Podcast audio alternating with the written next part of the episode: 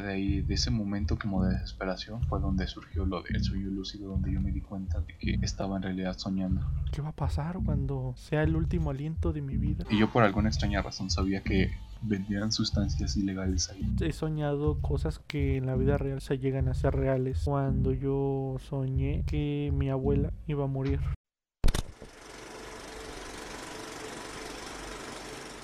Hey banda, nos vemos una vez más. En su podcast favorito, Bienvenidos al Viaje, con sus podcasters favoritos, Pavlovich y y... Jen Reykjavik. ¿Qué onda, banda? ¿Cómo ¿Qué onda? Pues aquí inicia un episodio más, el segundo episodio de este podcast. Un poquito mejor planificado, Ya un poquito esperemos más, que con mejor calidad. ya más ya. flojos, ya más sueltos. Con la lengua más desatada. que no tanto. que no venga la Guardia Nacional. Ah, esto- Guiño a los bloopers. Quería comentar que nos pueden seguir en. Espero que en Google Podcasts, si todo sale bien. O si no, también ya seguro que estamos en Spotify. Ya nos pueden encontrar como el mal viaje en Spotify. Ujú, Ahí van a encontrar los links en la descripción. Para los que estén escuchando esto, nos pueden seguir en TikTok como de mal viaje. Sí, sí, así lo tengo. En el viaje, ¿no? No, no, no, porque no me dejaba poner el mal viaje. Ah, ya. Sí, es arroba de, como en inglés, H, T-H-E mal viaje. Di mal viaje. Di mal viaje. Sí. Así que por si están haciendo ejercicio en el carro, em, haciendo qué hacer, no sé, ahí nos pondrán a encontrar. Eh, les quería comentar que haremos todo lo posible por hacer un podcast semanal. Si no, ahí les dejaremos en la pestaña de comunidad. Esta semana no va a haber porque se murió mi gato o algo así. Se murió. Lo castraron, ¿no? Entonces van a ser una vez a la semana. una vez a la semana, todos los viernes esperemos. Ay, uy, tengo un montón de cosas por contar. Y críticas. Ahora sí, a abrir la, la sección oficial de analizando películas. Modo mamón. Modo mamón activado. a ver, empezamos. Pues a mí me gustaría empezar esto con este mal viaje. con, con que el día de ayer, el día viernes, tuve como, bueno, antes de dormir, esas noches de insomnio, esa sensación por la muerte, esa pequeña, pe- Ouch. ese pequeño pensamiento que uno tiene, o sí, como que tiene uno a la hora de, de decir, pues, ¿qué va a pasar, güey? Cuando sea el último aliento de mi vida. ¿Qué será de mí? Pues esos Terror existencial. Ajá, esos, esas noches en donde te preguntas ¿de qué sentido tiene la vida, no? Y en donde como que te empiezas a mal viajar, ¿no? Y así bien cabrón y... ¡Oh, headshot! Bueno, y bueno, para este caso, escribí, aprovechando ese sentimiento en ese momento, escribí aquí mis memorias, por decirlo así. Bueno, entonces este, me gustaría más que nada compartir esto tanto con mi compañero y con ustedes. Así que bueno, ahí va. Esas son las noches que más pesan. Recordar el curso de nuestra corta vida. Crecer, reproducirse y morir. Ese vacío que quita el sueño. Ese vacío que te crea el interrogante. ¿Eso es todo? La sensación que se crea cuando uno intenta pensar en qué se sentirá dar el último aliento. Cerrar los ojos y dejarse ser abrigado por la oscura y la fría muerte, donde todo se vuelve negro y nos reducimos a polvo y hueso. Ese vacío en el estómago, el regurgitamiento en la mente, donde todo crea un bucle en el que no parece dar una respuesta. Todo lo que queda es continuar viviendo, creciendo, hasta que la mente y el cuerpo se preparan para su último esfuerzo, apagarse y descomponerse, regresando a lo más simple y reconectarse con el todo. Esa gran carga, la gran interrogante, la duda que no puede ser respondida, algo tan sencillo como la muerte crea un profundo abismo en nuestro inconsciente, como si la misma mente nos susurre y nos recuerde lo que somos y nuestro papel en este es- escenario. unos simples espectadores. Vemos cómo cambia nuestro entorno. Hemos visto nacer y morir, crear y destruir, apreciar lo más hermoso y lo más grotesco. Solo somos espectadores a espera de trascender. Cuando el momento llega a la mente y el cuerpo se prepara como si fuésemos programados para morir. Tal vez este plano es un transborde a otra estación donde descansamos y partimos a otro plano. O al menos eso sería lo que nos gustaría creer, el pensamiento de que hay algo más allá. Algo más después de traspasar el umbral y tener la esperanza de ser testigos de un nuevo amanecer. Ese pensamiento aligera por mucho la agonizante carga que conlleva nuestra efímera y abstracta existencia. Memorias de Jan Reykjavik 2022. Ah. Ya la Está denso esa madre. Eso es lo que mi sentir cuando fue ese esa noche donde ya no fui el mismo. Ah. no, no, todo trauma. ¿Cuál es tu, bueno, qué piensas de lo que dije? Mm, no sé si has tenido este una experiencia similar o algo así. Pues no, no tan profundamente como tú de, de cuestionarme todo eso que dijiste, pero sí he sentido la calidez de la bella muerte. Sí, no suena muy emo. sí, que se me hace algo extraño de que tengas esas reflexiones tan profundas en ese momento que supuestamente te tendrías que relajar, así como es la noche. Eh, yo nunca he sentido nada parecido, pero sí lo he sentido de una manera menos fuerte, se podría decir. Tú como habías comentado, ¿cuál es la sensación de la... O sea, si lo podrías resumir, ¿qué fue lo que sentiste cuando sentiste la muerte? Aunque sea no es redundante. Mm, no sentir la muerte, sino cuestionármela. O bueno, que cuestionar pues... Ahora sí que cuestionarse la... El lo que creemos que es vivir. Eso es al menos como yo lo que, se, que se sentirá estar en ese último momento. Yo lo digo que se sentiría algo así, pero si tuviera que resumir, para que no sea tanto pedo, es cuestionarme qué se sentiría estar en esos últimos alientos. Así lo resumiría. Wow. Eh, algo que comentaría es que a diferencia de lo que tú dices, es que es frío, ¿no? Lo que tú comentaste de que sentiste como la frialdad o como que lo haces una analogía con el frío. Yo sí he sentido así, no sé si producto de todos los viajes que hecho, que no son tantos, pero puede que sea por eso. Eh, o así como un tipo de tal relajación que se podría como comparar con la muerte. Sí, como que llegas a un punto en el viaje en donde los dedos se sienten fríos, la boca se siente fresca, no fría, fresca.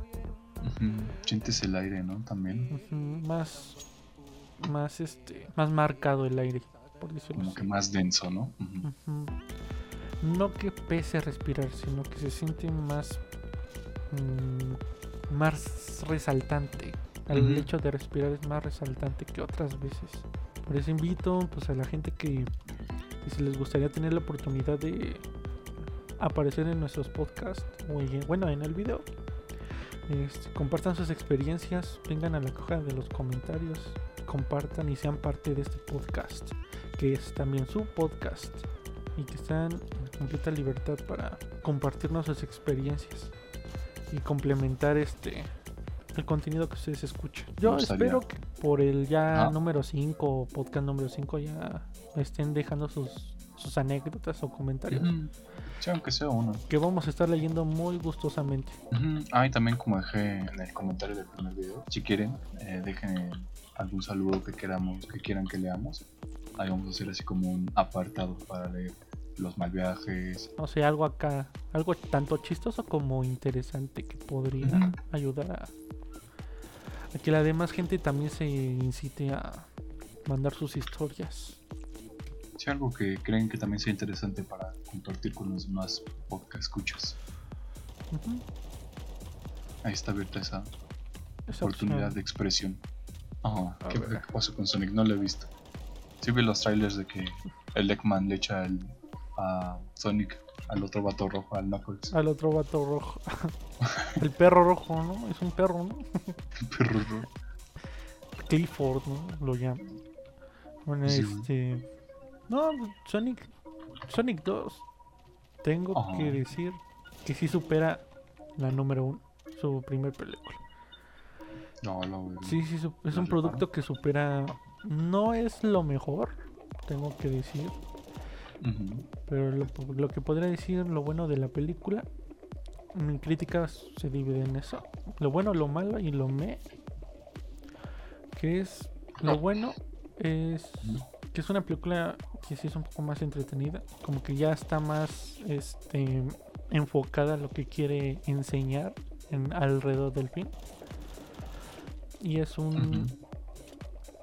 Es un producto hecho tanto para satisfacer a los que, que tienen como que esa onda ah, sí sé quién es Sonic, sí sé quién es Knuckles, sí sé quién es Colas, el Colas, El cual. el Colas. Y para los que son fanáticos, los que han jugado los juegos y han visto la serie animada, algo bueno que fui al cine es que mi hermana, como es fan de Sonic, pues ella se ha visto la, la serie así. Y ella en el transcurso que fuimos viendo la película, sí fue como que me dijo, ah, esto es de, es un guiño a esto, o esto es, esto es una referencia de, de la serie. Ah, que la sí". referencia. Ujú. Está muy bueno porque tiene referencias tanto de cultura general como de sus propias series. Así que es un producto disfrutable para los que están no tan familiarizados y los que están familiarizados con todo esto. Eso sí, los que de plano no tienen ni idea, es una película que palomera creo que pueden disfrutar. Pero que por momentos y ya viene como que lo malo de la película. Que por momentos este, la trama decae en tratar de contar una historia entretenida para el público mayor que yo creo que termina por desaprovechando el potencial de la cinta. Pero lo me estaría... mm, No tengo mucho que agregar en lo me, pero ahora sí que es un producto bastante decente, que sí supera en muchas cuestiones a la primera película, pero sí cae un poco en otras, como ya lo planteé. Así que yo le doy un 7 sólido a esta película. No, La participación de Jim Carrey está bastante buena, pero bueno, es Jim Carrey. Aparte de que su, para su actuación es maestría pura. En esta película sí decae un poquito, incluso hasta en algunos momentos podría ser un poco cringe. Pero no lo hace mal. Pero no es la mejor actuación de Jim Carrey que van a ver. Y pues bueno, es la última participación que vamos a ver de Jim Carrey en el mundo del cine, ya que no sé si estés informado, Sí, sí, escucho más o menos una noticia de que ya no, Jim. ya después de esta película ya no va, se despide del mundo cinematográfico nuestro gran Jim Carrey. El gran Jim Carrey, que es uno de mis actores favoritos. el Grinch. The Cringe. The Cringe. The, cr- The Cringe. Pero sí, podría. Ah, también de Ajá. actores que se retiran. El Bruce Willis, ¿no? Bruce- Ah, sí, cierto. Le Bruce dio la Willis. enfermedad. mm, ¿Qué le dio? Es que no estoy muy eh, Una enterado. enfermedad, creo que es de la mente. Se llama Alzheimer o qué? eh, afasia. No sé Mm, bien cuál no, no es lo la he escuchado, la verdad. Pero sí, sí escuché que también ya se va a retirar nuestro gran Bruce Willis. Quien nos Sí. regaló joyas como Duro de Matar, Duro de Matar 2, Duro de Matar... Ah, Los comerciales ah, cringe de los comerciales cringe de Tecate. Ándale, güey. Pero no, la neta, un gran actor. Un Sí. gran actor que se retirará con los. con el reconocimiento que se merece. ¿Cómo no? Se están yendo unas joyas en el cine. Sí, es muy difícil, ¿no? Como que ya va a llegar un punto en nuestra vida que vamos a ver cómo todos los grandes con los que crecimos, pum tras pum tras. Sí, puro actor morido. Sí va a estar muy triste, güey, pero ya estamos empezando a ver esa etapa. Pero pues, esperamos que que se vayan con el reconocimiento que se merecen. Fueron grandes. Pero todavía no mueren. Sí, todavía no. Así que Son grandes. cuando sea cuando Sí. sea el momento les damos su respectivo momento en este podcast. Un homenaje al señor pequeño Bruce Willis y a Jim Carrey.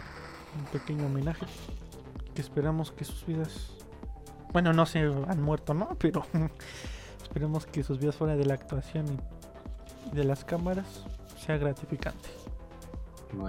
Que Y les mandamos nuestras buenas vibras, ¿no? Así, como una como la Genkidama. Mm, Esas buenas vibras. Todas las manos arriba.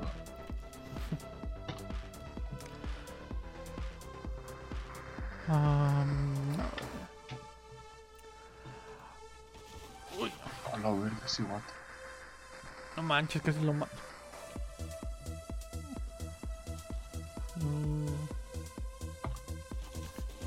Güey.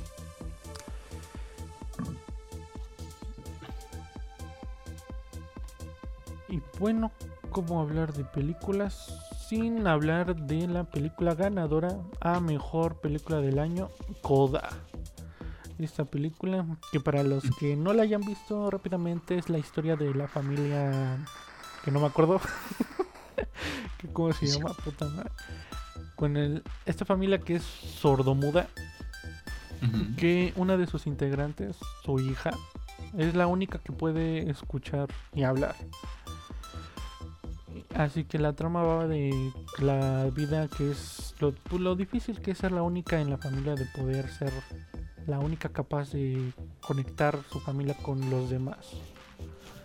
Y pues que esto a, su vez conlleva pues, como que un pequeño dilema sobre si cumplir sus sueños o estar, quedarse estancado a- con su familia. Si tuviera que describir la película con una palabra, creo que sería emotiva. Es una película con momentos bien logrados, actuaciones muy buenas, que crea una mezcla de sensaciones de momentos cómicos, momentos serios y momentos emotivos. Así que creo que es una... Cerraría todo eso con la palabra emotivo, que ya lo repito un chingo de veces. Pero es una película recomendable. Yo le doy realmente de todas las películas que estuvieron nominadas, sí es la mejorcita de todas ellas. Pero no se me hace una gran película como para tener el título de mejor película del año. Pero pues sí, de todas las que estuvieron este no nominadas, sin duda Coda es una buena película recomendable.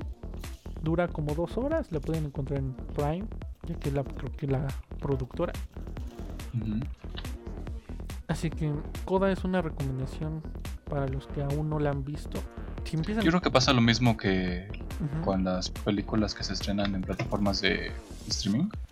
Como, no sé cuál fue la que estaba nominada de, de Netflix. Mm, ay, en no esta- vez. No, no me acuerdo. Bueno, eh, según lo que he escuchado es que como que hacen de lado un poquito esas, esas producciones. Pero pues sin duda alguna, muchas de películas de anime sí le dan en la madre a Disney. Muy Ah, gacho. pues sí. sí, muy gacho. Y tiene ahí como el mono. Pero es lo que me da eh, un poquito. Me hace bolas un poquito la cabeza. Si, si hay premios para. Para la película, la mejor película extranjera que mm, creo que en los anteriores Oscars, o el anterior premio fue para este, Parasite. Parasite. Ujú. Entonces no Y también fue la, fue la mejor película. Fue, también fue la mejor película, creo, en general. Sí, Parasite ganó tanto en dirección, creo que- no, ganó en, en guion y en mejor película. Y sí, la verdad sí está muy buena. Muy recomendable para la gente que aún no la ha visto. Sí, yo sí la he visto y está buenísimo. Está muy Toda buena. la historia. Muy, muy buena. Este, pero, o sea, si existe un, una categoría para los- la las películas extranjeras, debería de haber una, aunque sea de animación extranjera. Mm. Porque como que, eh, o sea, nos están entregando... No, yo creo que ese paso está un poco lejos porque aún así, habiendo producciones así de los Estados Unidos, no se las toman en serio y las hacen chistes de que son para, ¿cómo se llama? Para niños solamente. No sé si viste esa como crítica a los Oscars de que son solamente películas para niños. Hicieron un chiste así. Pues si así hicieron su chiste, pues ya veo... que, Ujú. pues, Sí, no, no se toman en serio el mundo de la animación. Pero pues también, si se burlan de algo es porque están muy conscientes en que, es, que también el mundo de la animación sí es muy, al menos la oriental, sí hay muchas producciones que sí les dan en la madre, la verdad, Mucho potencial. demasiado. Ah, de los sueños, siguiendo el tema de los sueños. Ah, sí, sí, sí. Aparte de la otra cosa interesante era mi sueño eh, ahondando en el tema que habías dicho de los sueños locos. Ah, ya no me acuerdo muy bien, entonces puede que se hayan perdido algunos detalles, pero era así tipo un sueño lúcido muy vívido, de esos que casi no tengo yo. Tengo la mala fortuna de que me encante soñar, pero eh, no tener tantos sueños como me gustaría. Y este sueño así principalmente empezaba como en un lugar que se me hace muy familiar, que es así como una calle que no está, que no está pa- pavimentada y está rodeada de así como árboles. Ay, no sé cómo se llaman esos que tienen como unas bolitas abajo. ah, son, no, pues, son rojas. No, aguanta, deja termino de describirlo. que tienen bolitas rojas y que algunos los conocen como pingüicas. Y entonces eh, yo iba caminando hacia. En, en esa calle que describo, que era un ambiente muy húmedo. Yo me imagino que era como un pueblo o algo alejado de la ciudad, porque ahorita eh, la ciudad tiene un contexto importante. ok, Am, yo iba caminando así como una casa que daba primero a un patio de ladrillo. Con- no, un patio con muros de, de ladrillo y unas rejas de metal muy oxidadas. Era así como una casa vieja, como un taller de alguien. Y yo por alguna extraña razón sabía que vendían sustancias ilegales ahí. Entonces iba así como que con ese típico pánico que te pasa cuando vas a comprar eso ok, iba también un poco nervioso porque pues no hasta lo que yo recuerdo yo, yo no sabía qué era y ya llegué eran si no mal recuerdo eran tres personas una mujer y dos hombres primero la que me atendió fue una mujer que era relativamente joven y nos llevó así como con un señor relativamente anciano no sé por qué dije relativamente pero sí era anciano ok, ok, Ajá. Entra así como. Primero era. En la primera parte de la casa era así como un- una entrada, como un salón de bienvenida. Estaba así como decorado cuando hay como festividades hacia la Virgen y así. Ese tipo de decoración con papelitos y, y así. No sé si medio te lo estás imaginando. entonces, Ujú. Y entonces pues pasaba La y yo no. preguntaba. No recuerdo qué es lo que preguntaba, pero ¿quieres? Ah, ¿Qué quieres? ¿Tienes? Saca. Pero sí, sí, Ajá. Sí, me cortaste el moto. perdón, Entonces pues, llegaba ahí. Y la chica entraba así como a una parte trasera de la casa y traía al señor anciano. Que estaba así como en una mesa sentado, como cortando algo. Lo que me di cuenta que eran, eran. No recuerdo bien si era peyote o era cactus de este San Pedro. Y entonces ya así como que procedió a dármelos, enseñármelos cómo se consumían y así. Los recuerdo muy bien porque eran así como un tipo latinitas verdes. De un color así como tipo brillante. Algo muy curioso. Porque, no, mm, ¿cómo te lo puedo explicar? Eran como tipo gel taps. No sé si has visto la imagen de las gel taps les di. Y yo todo atascado. Que me recomendaron que no me las comiera ahorita en ese momento, en un momento más calmado. Porque el ambiente era húmedo y como que yo sentía que iba a llover. Ese era el- como mi presentimiento de que iba a empezar la lluvia. Y también ellos por eso me dijeron, no te lo comas ahorita. Y ya eh, pasó un tiempo, estuve ahí como que sentado, recostado, eh, en ese como traspatio, no, en, en el cuarto trasero de la entrada que te, que, que te describo. Ok. Estaba esperando que hicieran los efectos y como que no, como que tardó un poco. Y obviamente es difícil de explicar cuáles eran los efectos y más en un sueño.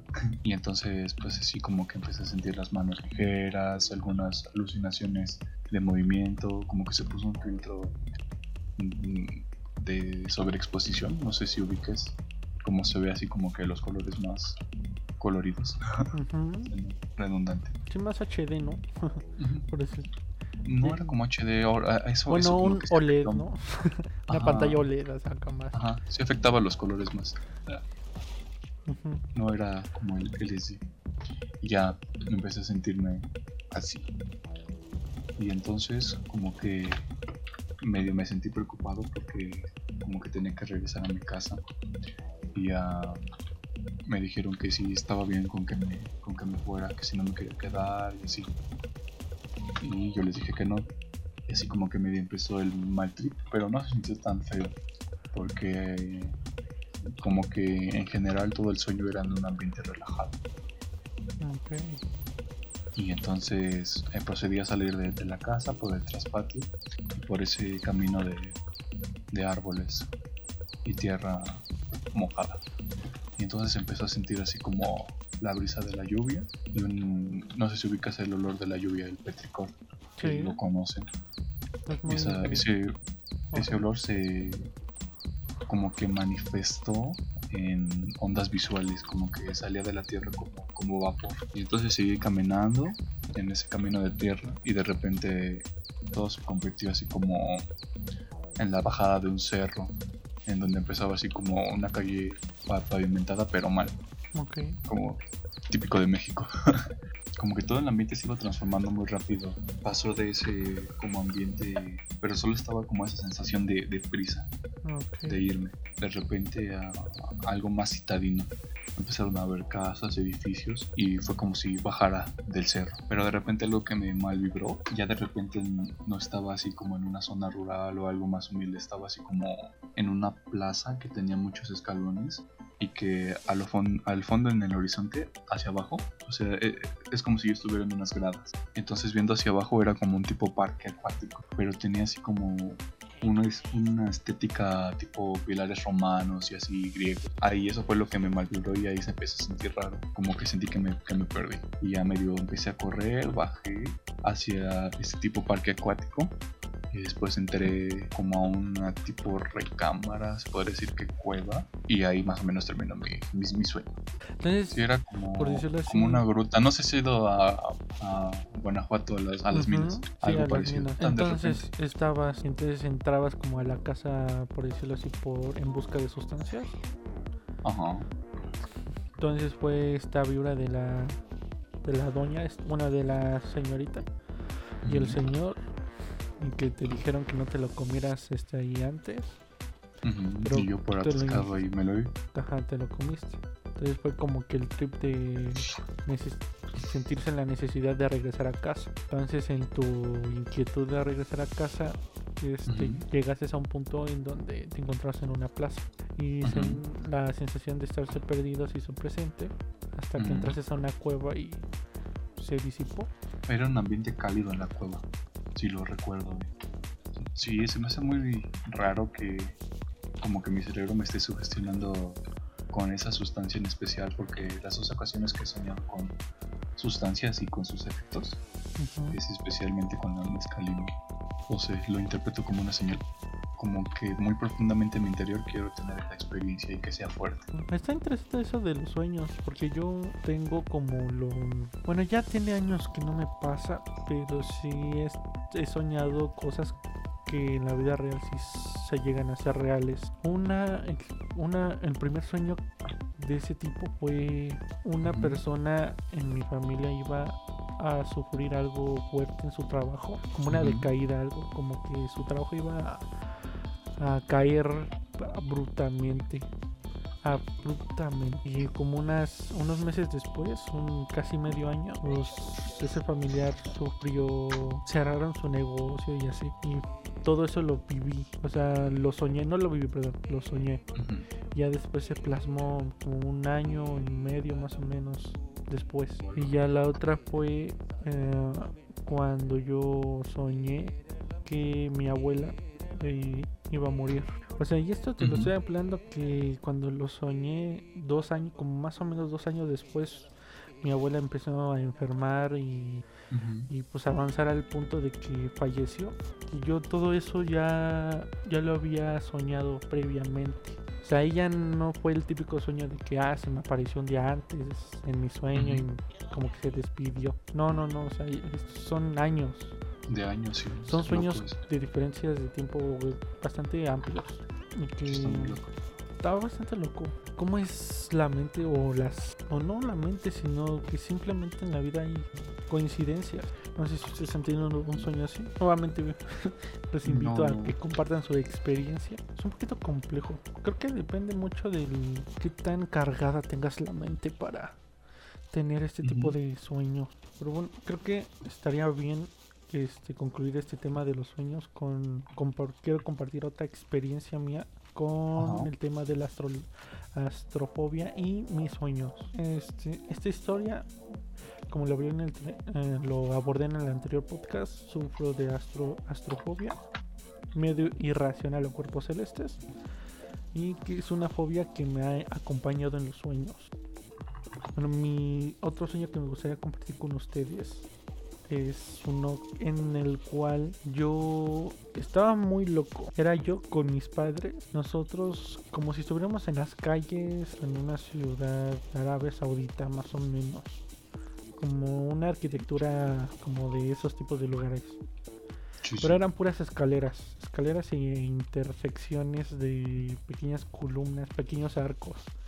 Pero todo construido como de barro y arena. Pero la onda era que si miraba hacia arriba, miraba como si no hubiera atmósfera. O sea, es como si fuese una noche estrellada, pero todo a mi alrededor estaba bien iluminado. Así que era como estar, como si fuese de noche, pero todo estaba bien iluminado. Y si miraba hacia arriba, lo primero que veía era, estábamos al lado de la de Marte, un planeta rojo, pero no te sabría decir si fuese si sea Marte porque no parecía Marte, o sea, solamente un, un planeta rojo. Y cuando lo veía me causaba in- este, incomodidad y miedo, así que Sí, era sí, me imagino. como que me centraba mucho en no mires arriba, no mires arriba, no mires arriba. Era un pensamiento constante en mi mente en ese sueño. Después como que hay un corte. Bueno, este ya creo que es otro sueño aparte. Ajá. Pero para comple- complementar este, mi siguiente sueño fue estar yo flotando en el vacío del espacio. Y enfrente mío, como si fuese una proyección de la expansión de una galaxia y ver cuerpos celestes moviéndose y agrandándose hacia mí y veía cómo el sol se formaba, o sea, como que se hacía más grande y cómo los planetas este, se alineaban, todo eso. Eh, no es el fondo negro típico que podríamos tener del universo, o sea, era como un, un toque verdoso, una iluminación un poco verdosa Ajá. y azulada, por decirlo así. Así que eran como que todos estos cuerpos celestes expandiéndose y haciendo y yendo hacia todos lados, así muy cabrón. Pues en ese momento sí estaba aterrado, estaba bastante inquieto por dejar de ver eso, pero pues no podía. Porque si volteaba hacia abajo, eran otros ver más cuerpos celestes. Era hacia arriba, más cuerpos No, celestes. Este, ver hacia atrás, este, tratando de dejar, eran pues los planetas como se, se alejaban y si volvía a ver en la perspectiva original eran pues todavía ver esos cuerpos celestes haciéndose grandes. Por eso mismo que cuando intentamos jugar Eve online no no podía güey. No no podía. Te dio mucha cosa, sí me imagino. Eran- no no podía jugar Eve online porque me recordaba mucho ese sueño y esa sensación de miedo. Qué envidia con tus sueños, porque yo soy fan de así de viajar al espacio y todo eso. Y si tuviera esos sueños, pues siento que los disfrutaría. Ay, güey, hasta ahorita sentí ese como que ma- mariposa en el estómago, ese escalofrío en el estómago, en la boca del estómago. Ay, güey, me sentí, ay, güey, incómodo, muy cabrón. ahorita que le estoy contando así, como que solo me estoy mal viajando ahorita. Pero chaval. Pues es como que mis dos sueños más fuertes, ese y el que conté en la anterior episodio. Wow. Como que se repitió eso, ¿no? De los planetas que se alinean. Mm, no, bueno, no se alineaban, o sea, era como esa proyección. O sea, ¿sí te acuerdas que como que en la escuela nos enseñan ese pequeño clip de el Big Bang y cómo todas las estrellas se expanden y todo eso? Eso, no, no alineación, o sea, se expanden ya, y se mueven en todos lados. sí. Ajá. Mm. Y era eso, güey. Y era, ay, güey, una incomodidad como no tienes idea. Pero como que mi mente puede llegar a diferenciar, l- ya como que medio controlar o diferenciar qué cosas son reales y qué cosas no. Porque si vemos la serie de Halo, que tiene como que tomas de planetas y así, no me inquieta tanto. O sea, como que sí dice, ah, esta madre es falso. O como que sí se ve lo suficientemente falso como para, decir- como para no al- alarmar mi mente. Así que es como que en momentos muy específicos, o no tan específicos, porque si me ahorita me, me pongo a buscar fases de la luna o algo, una cosa pues, no lo voy a poder aguantar ver. What the Ujú. fuck. Sí, güey. Está muy cabrón porque cuando me toca ver la luna así eh, ya en fuera de los sueños, ya en la vida real, este no me causa inquietud. Debo de tenerlo aquí muy presente, la imagen o la, subconsciente, no sé. cosa, no sé, está muy loco, güey. Sí. Está demasiado loco. Ah, y ahorita iba a contar algo de- con respecto a lo que tú dijiste de que no te parece real. No, no sé si sea muy preciso lo que voy a decir, Ujú. pero de que tu cerebro sabe diferenciar lo que es real o no. No sé si has visto esos videos de como robots o como androides que intentan parecerse lo más parecido A a un humano, ser ¿no? humano. Ajá. Ah, pero aún así tú sabes en muy en tu interior que se sigue viendo falso. O esas como renderizaciones de, Ujú. en los videojuegos de que sabes que se ve plástico o algo así. Ajá. Hay una teoría que se llama, creo que el Valle de lo Inquietante, algo así, no sé si esté bien, que plantea que es muy extraño que sepamos diferenciar entre las cosas que son exactamente un humano y las que no, o sea, esa diferencia tan sutil está muy marcada en nuestro cerebro porque supuestamente en el pasado habían, ligándolo a algo más real, como todos nuestros seres relativos a la, a la humanidad, como los neandertales y todo eso, todas las otras especies de homínidos con las que convivíamos, eh, pudieron, ser- pudieron haber sido peligrosas para nosotros. Pero yéndose más a lo especulativo, de que había algo parecido a los humanos, pero que no era humano y que era peligroso. Y entonces se quedó marcado en nuestro cerebro de que tendríamos que saber diferenciar bien entre eh, lo que lo humano y lo no humano. Esa teoría entonces dice que lo que podemos diferenciar entre lo real y lo irreal es gracias a una evolución, a un Ajá. proceso Pero evolutivo. con respecto a, a lo, a lo que es humano y lo que no es. Pues entonces voy así a dar como mi introducción a lo que me llevó a indagar más en los sueños lúcidos y a tratar de hacerlos de forma consciente, así como el otro sueño de que ya tiene mucho tiempo que pasó y que ya no me acuerdo Este es mucho más como que surreal y más subjetivo, menos, menos detallado y más difícil de contar. Empezó así como en medio de un desierto donde había muchos cactus y como tipo vegetación del desierto, obviamente. Eso lo recuerdo bien. Y estaba así como en una casa, pero estaba medio destruida. Era de, do- de dos niveles, es algo más o menos que me acuerdo. Y eh, no sé, lo que recuerdo es que más o menos como que spawné, si se puede decir, en las escaleras de esa casa. Ok. Ujú. Y habían otras dos personas, si no mal lo recuerdo. Como que estaban discutiendo de algo porque estamos así como en un modo de tipo... Bueno, estamos con ese ambiente de tenemos que sobrevivir o movernos hacia algún lado porque si no algo malo iba a pasar. Pues como que yo empecé a observar un poquito el ambiente. Ahí fue como te digo que había vegetación del desierto y entonces eh, yo procedí a salir de esa casa y me dirigí hacia, hacia un cactus grande como tipo saguaro y ya como que termina, no sé, yo tenía la sensación de como que era como un niño porque las dos, las dos personas que estaban en la casa se sentían como adultos que peleaban por algo relacionado a mí. Y entonces nos empezamos a mover, a caminar por el desierto. Recuerdo que había algo peligroso que teníamos que evitar muy cerca de la casa. No sé si era como alguna especie de animal o Un una persona. un gusano, era, era adulto.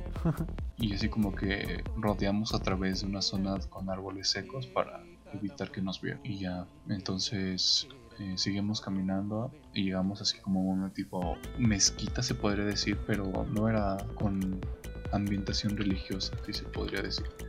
Era como, como las casas en Star Wars en el desierto. Ah, ya, como en Tatooine. Ajá, algo parecido a eso. Pero era un ambiente grande porque habían así como varias personas y era como un tipo refugio. Y ya entonces llegábamos ahí, entregábamos a una persona eh, un objeto que encontramos en la casa. De ahí nos daba como una tipo indicación de un lugar donde era seguro. Como que salimos con prisa de ese lugar y era así como un tipo túnel. Estaba como cubierto de un tipo de plástico. No sé si ubicas las lonas de los tianguis. De los tianguis de ese color con esa textura, pero todo estaba mojado y como lleno de desperdicio, como no sé, como frutas podridas o algo así. Era algo muy raro. Y así como que empezamos a descender y había muchas personas como atrapadas en el fondo de esa bajada, cubierta de eso. Y era así como un ambiente de desesperación porque pues no, no podíamos salir de ahí. Y ya después las dos personas que iban así conmigo como que se quedaron atrás y yo sí pude subir. Y de ahí, de ese momento como de desesperación fue donde surgió lo de el sueño lúcido, donde yo me di cuenta de que estaba en realidad soñando. Fue el desencadenante y ahí me empecé a dar cuenta de que estaba soñando. Y así como que me di cuenta de todo lo que había tras del sueño, como que lo podía sentir o ver. O sea, como que hice memoria de lo que había soñado y por eso lo recuerdo también porque fue así como que voluntario verlo otra vez. De ahí todo se fue un poquito al demonio porque ya en la cima de esa bajada rara había como otro arco y ya yo como que me emocioné mucho por estar controlando mis sueños y como que salí volando. Pero no era de una manera controlada. Ajá, del sueño. No era de una manera controlada en ¿Como en Moonlight? Algo así, ajá. Como lo que vimos en las escenas de Moonlight. Entonces salí volando y ahí fue cuando desperté porque estaba muy emocionado y vale ver. Ese, ese, ese desencadenante de desesperación o de sentimiento fuerte fue lo que me hizo darme cuenta que estaba soñando. Luego, he tenido muchos sueños que son más como fantasiosos, así como como sé mucho de películas, como que la trama de mis sueños está más ligado como a, como a tomármelo todo a si fuese una película. Y uno de esos sueños que tenía muy remarcado era como que yo estando en mi localidad, en mi localidad y es como si me metieran en un carro, en la cajuela de un carro y despierto completamente en otra zona. Pero está bien raro porque era como si pues si también estuviera dentro de un juego porque podría entrar, por decirlo así, a la configuración del mapa y tener como una visión distorsionada de la geografía del mundo. Y es como si tuviese la forma del globo del Golfo de México. Como si Las Vegas, no sé, un país europeo, este, islas con todo estuviese junto, así como que toda la geografía distorsionada en mi sueño. La onda era que yo estaba como en un lugar un poco árido y que mi misión era como si estuviera en un tipo viaje de regresar a casa, pero era yo llegaba a una otra hogar de ahí, como que me hacía parte de la familia de los que viven ahí, pero todavía mi objetivo de regresar a la casa estaba vivo, estaba se mantenía. Nunca llegué a casa, pero era así como que esa sensación como de estar en una película o en un tipo de este concurso, no sé, estaba muy raro. Ya basta del tema de los sueños, muchos sueños, nada, nada real. A ver, ¿qué propones? me gustaría compartir así un texto que también hice yo de mi experiencia que tuve hace unos días. Deja busco el texto, espera. que recién escribí hace rato, era así como. Bueno, ahí, ahí viene todo. Espero que no suene muy mal escrito, pero fue lo que pude concebir de mi experiencia. Se titula Éxtasis musical. Dice: Preludio al mundo de las visiones. Presión en el pecho, manos ligeras y la vigilancia celosa del diámetro de las ventanas del alma. Precedían a un viaje en bicicleta con camino a mi conciencia pasando desde el despecho en Wilding Secret de Valeria Stoika, las evocaciones visuales de índole fractálico en Tilet de Music, la grandeza y el patriotismo en Soviet March de Red Alert 3, y pasando por un viaje emotivo en A Horse with No Name de América, La esperanza y la revolución de la mente en San, en San Francisco de Scott McKinsey. Un recuerdo de la primera vez en este mundo visionario cuando escuché Just a Cloud de Lusain. La, presencia de entes colosales y la vastedad del cosmos en Guapango de Moncayo, y finalizando por la curación comunitaria, el poder ancestral y el clímax espiritual que sentí al son de Sun Sun Damba de Peter Power. Cada melodía generaba un desbordante flujo de emociones, a veces del lado del placer y la alegría, pero de manera igualmente relevante de la melancolía, la nostalgia y el dolor. Me dejé caer confiando en mis convicciones y ahora esa experiencia nutre mi desarrollo personal. Y espero que también un poco el tuyo. Y ya, eso fue todo lo que escribí. Es algo corto, como un resumen de mi, de mi viaje. Y todos los nombres raros que dije son canciones que escuché durante mi viaje y que fue así como lo fui experimentando, canción por canción. A ver si, si, si las encuentro todas, las voy a poner en la descripción. Y también voy a así como copiar mi texto para que ver si les genera algo similar. Todo, todo ese intermedio que dije cosas en inglés son, son nombres de canciones y sus autores obviamente, para dar crédito. Pero pues, se podía entender un poquito por el título, ¿no? Éxtasis musical. Sí, un poquito así. Una combinación de sensaciones, la reacción de la mente a los estímulos de la música. Sí, es como un título, un título a lo que sentí. Yo de hecho lo que yo siento cuando escucho música eh, estando así es, me genera como un, una especie de trance de sentir más la sentir la música como retumba dentro de mí. Una canción muy buena para por decirlo así, tripear es la de... La canción que recomiendo es Interstellar Overdrive de Pink Floyd. Un clásico. Es, una gran pieza que tiene muchos efectos de sonido que usan con audífonos. Van a llevar una gran experiencia muy completa y bastante diferente. También otro que sería muy bueno para tripear es Pyramid. Tiene muy buenas, muy buenas canciones. Ahí les voy a dejar una pequeña lista de de las que considero buenas para tener ahí para acompañarlas en el trip. Yo estaba buscando algunas experiencias que vi en un comentario, en un grupo que les quiero recomendar si les gusta todo este mundo de psicodelia y todo esto. Que el grupo fue creado por otra recomendación muy buena, es Alex Trip o Trippy y su canal se llama Trippy. Ahí links en la descripción. Estaba buscando así como unos comentarios más lejanos que me gustaría leer, pero a ver si los encuentro. En, el grupo creado por Alex Trip de Psiconáutica, también link en la descripción. Y persona que damos créditos a Alex Trip por sus grandes aportaciones sobre el mundo de la psicodelia ya que en su canal encontrarán mucha información sobre diferentes tipos de sustancias, experiencias y todo esto de la mente y cosas un poco más relacionadas a este tipo de experiencias que recomendamos altamente mucho para todos aquellos que estén interesados de informarse un poco más sobre este gran mundo. Sí, su canal está muy bueno y tiene una ambientación muy...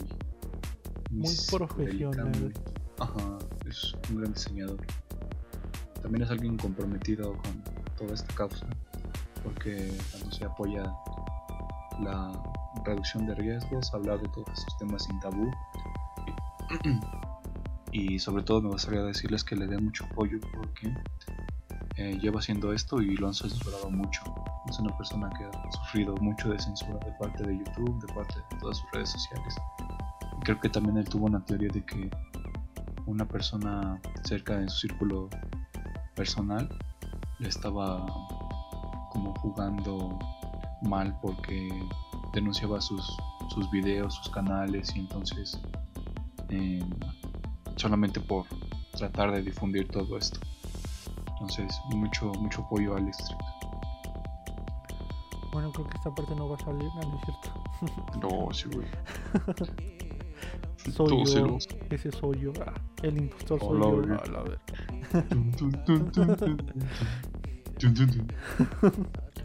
Luego a mí me gustaría que si ya ya espero morir de alta vejez.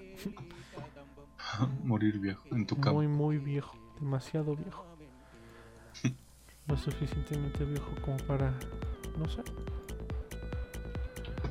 Pero bueno, este me vivir gustaría que, que mi lecho de muerte, ya sea que me estén haciendo la autopsia, este, que me pongan una semilla ya sea en el hocico o en el pecho. Ha sido un árbol mamón, bien, bien mamoncísimo, no sé.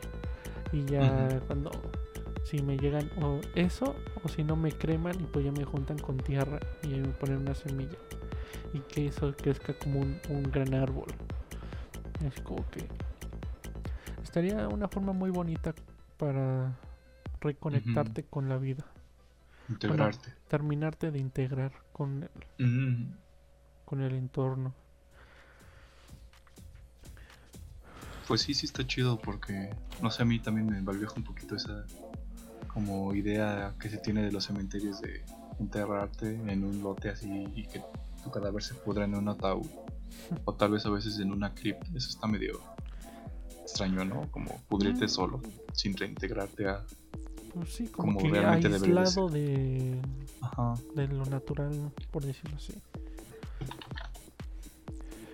Y aparte, es- o sea, fuera de eso, sí es una friega tanto papeleo y económica. Y estar manteniendo ahí el... Bueno, yo lo veo así, ¿no?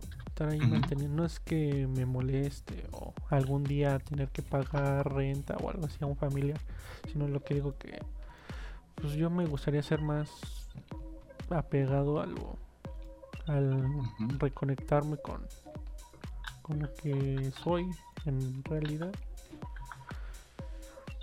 Es algo, me, me gusta mucho esa idea de, uh, creo que de las pocas cosas que me gusta de la religión católica es cuando son esos miércoles de ceniza, este, que tienes que ir a, a que te dibujen una cruz con ceniza de, en la frente, que simboliza lo que eres y lo que te convertirás. O sea, un día creo que era, no me acuerdo bien cómo era en la frase, pero mm, creo que en carne eres y en polvo te convertirás, o no me acuerdo bien cómo iba el pedo, pero pues es algo bastante cierto. Y pues sí no me gusta mucho la idea como de estar ahí encerrado en una caja y o cremado dentro de una caja. No, mijos, ustedes déjenme reconectarme con la vida, con con el todo. Así bien es un proceso más natural y armónico. un poquito más poético, por decirlo así. Me gustaría que morir que sea de una forma muy poética o dramática. Eh, sí estaría chido. Sí, yo concuerdo con esa idea. Morir y reintegrarme a la naturaleza. La vida y la muerte son dos cosas derivadas del que van de la mano y que son hermosas, suficientemente hermosas como para causar un escalofrío Ujú. y miedo. Y otra vez ya empezamos a hablar de la vida y la muerte aquí. Sí, la primera fase del podcast otra vez. Valió ver. tenga que ser así. Preparan, pues para eso es la religión, güey. Es independientemente de que, ay, sí, no mates al prójimo, que la chingada. Todas las religiones tienen algo en común y es la preparación para la muerte. Pues sí, es como. Entonces, si lo pones a pensar, o sea, sí, mucha de esta situación de hacer cosas buenas o tratar de enmendar tus cos, tu conciencia para que cuando te vayas de este mundo lo hagas de la forma más satisfactoria posible. Aunque tratar de aligerar esa, Esa carga. esa carga que dice, ah, me voy a morir y me voy a dejar atrás.